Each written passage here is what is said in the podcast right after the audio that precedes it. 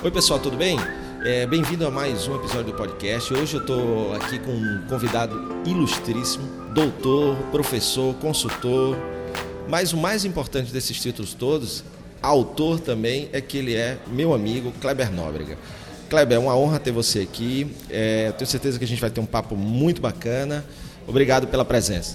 Ah, grande prazer, Fred é, principalmente por estar participando pela primeira vez no seu podcast, mas eu tenho certeza que vai ser a primeira de uma série de outras oportunidades. Grande prazer estar aqui contigo. Pô, será uma grande honra. No, no final do, do, podcast, no descritivo do podcast, você vai encontrar todos os contatos do Kleber. Vou botar aí os canais. Ele é um cara muito ativo também nas redes sociais, Facebook, tem uns projetos bem legais. vou botar o, o link aí para você acessar. Kleber, eu quero falar hoje um pouquinho de um, um grande filho seu, né, que você passou um tempo aí gestando, que é o livro Falando de Serviços. É, é um livro é, muito bacana, como nas nossas conversas você sempre fala, que tem muito conceito, mas também tem a aplicabilidade dos conceitos, as ferramentas. Eu li é um livro legal que você pode encontrar aí tanto no, nos meios digitais quanto também a versão impressa.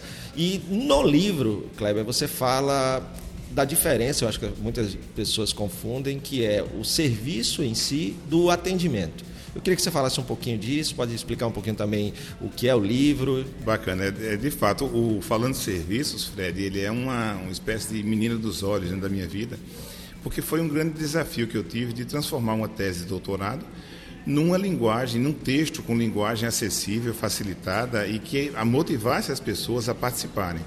E, e, a ler e continuarem lendo. Exatamente por isso ele tem são 61 capítulos Cada capítulo ele tem entre quatro e cinco páginas. Pra você tem uma ideia, existem seis capítulos que passam disso, chegam até sete páginas. Então a leitura fica agradável, a pessoa pode fazer aquilo de maneira fracionada.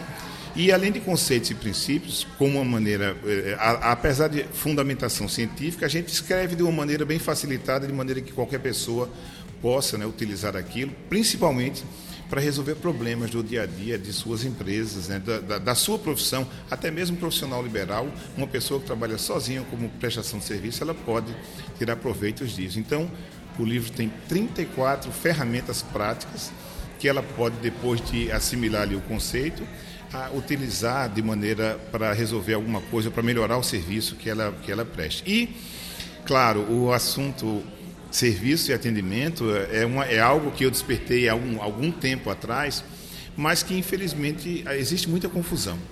Tanto as pessoas falam, ah, atendimento é tudo, né?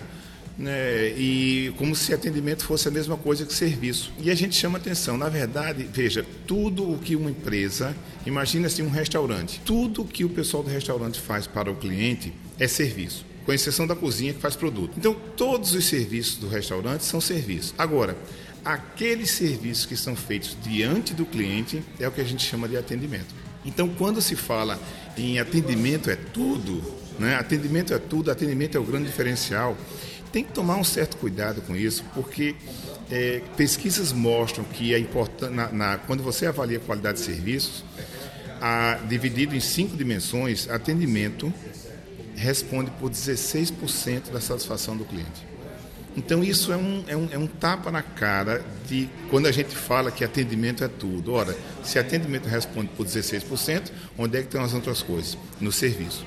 Então, é, da mesma maneira que um restaurante, eu posso ir para uma agência de turismo, eu posso ir para uma agência de comunicação, eu posso ir para um hospital, uma, uma escola. Serviço é tudo o que eles fazem para o cliente. Atendimento são aqueles serviços que são feitos diante, no cara a cara com o cliente. E aí sim, a, a, a, você tem que usar técnicas de atendimento, de aparência, do que falar, do que não falar, de comunicação, né, de maneira em geral, para realmente como tirar proveito disso.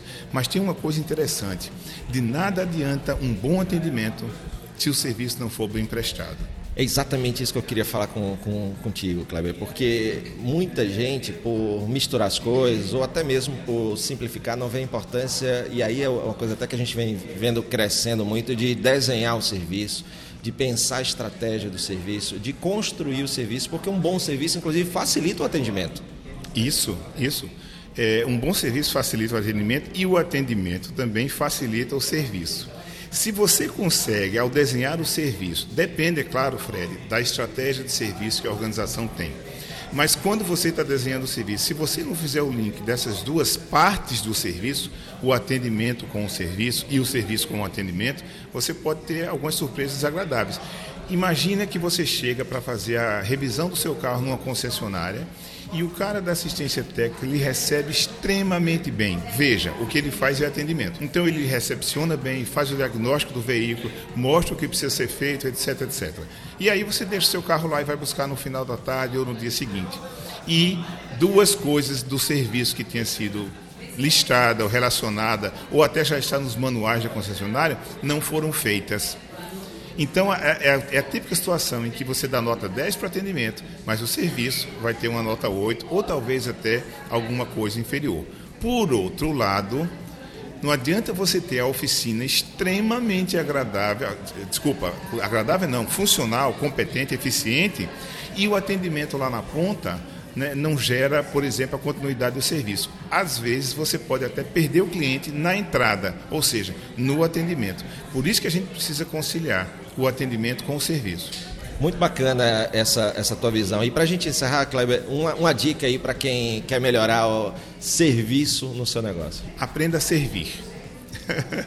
Eu sempre digo, olha, em qualquer que seja a área que você atue, colocar-se a serviço do cliente sem ser subserviente. Eu não estou falando de, de, de, servilismo, de ser serviçal.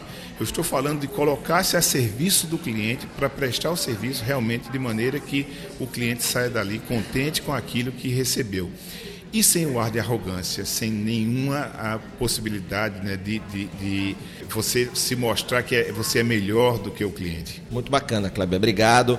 É, como eu falei, vai estar no descritivo aí todo o contato do Kleber. Mas qual é o canal que você mais gosta que está o teu conteúdo para o pessoal te achar, Kleber? É, o, o, o, site, né, é www.klebernobrica.com.br, ele é de certa forma assim um, um, portal meu e ali ele concentra principalmente os blog, o blog, eu tenho toda semana tem um artigo novo na segunda-feira e um vídeo na quarta-feira. É, então esse é o, é o, canal principal. Lá existem outros sites que a gente tem acesso também, inclusive a, a, a Academia Brasileira da Qualidade, que eu passei a fazer parte a partir desse ano. Foi uma satisfação, uma honra muito grande estar ao lado de pessoas como Jorge Gerdau, o Vicente Falcone, o próprio meu orientador do doutorado, que não é uma pessoa conhecida, o Pedro Luiz Costa Neto, que tem o livro de estatística mais conhecido né, é, e adotado no Brasil.